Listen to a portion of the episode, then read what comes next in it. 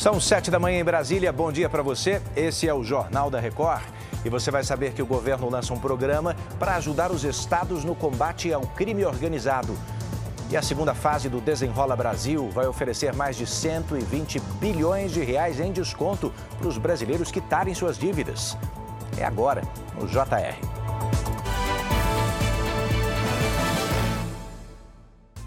Oferecimento Consórcio Bradesco. Conquiste sua casa nova sem juros e sem entrada.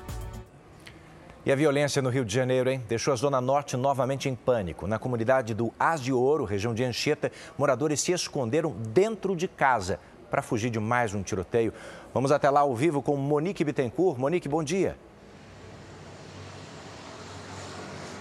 Bom dia, Edu. As pessoas com a intensidade dos disparos. Segundo a polícia, eram traficantes rivais que tentavam invadir a região dominada por uma outra facção.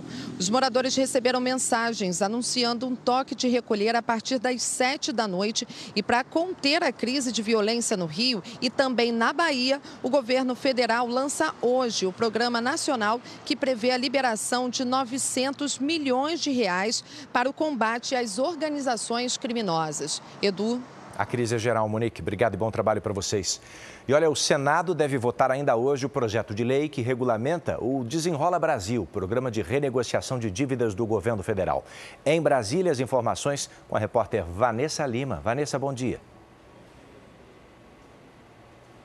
Bom dia, Edu. Para isso, o presidente do Senado, Rodrigo Pacheco, convocou uma sessão extraordinária para hoje, já que os 90 dias de validade da medida provisória que cria o programa terminam amanhã.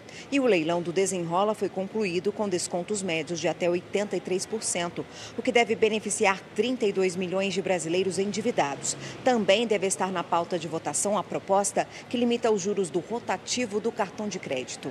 Edu. Muita gente querendo limpar o nome. Obrigado, Vanessa. Nove pessoas morreram, 40 ficaram feridas depois que o teto e as paredes de uma igreja desabaram no México.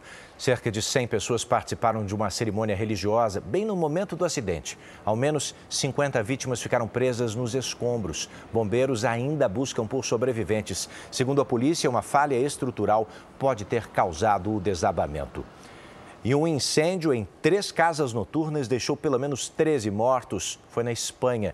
Equipes de resgate seguem as buscas por pelo menos 16 desaparecidos. Serviços de emergência não descartam a possibilidade de haver mais vítimas. O fogo começou em uma das casas na cidade de Múrcia, no sul do país, e se espalhou pelos imóveis vizinhos. Segundo as autoridades, os mortos estavam nos andares superiores. Por isso, por isso é que não conseguiram de fato sobreviver, não, não tinham como sair do prédio. A causa do incêndio ainda é desconhecida.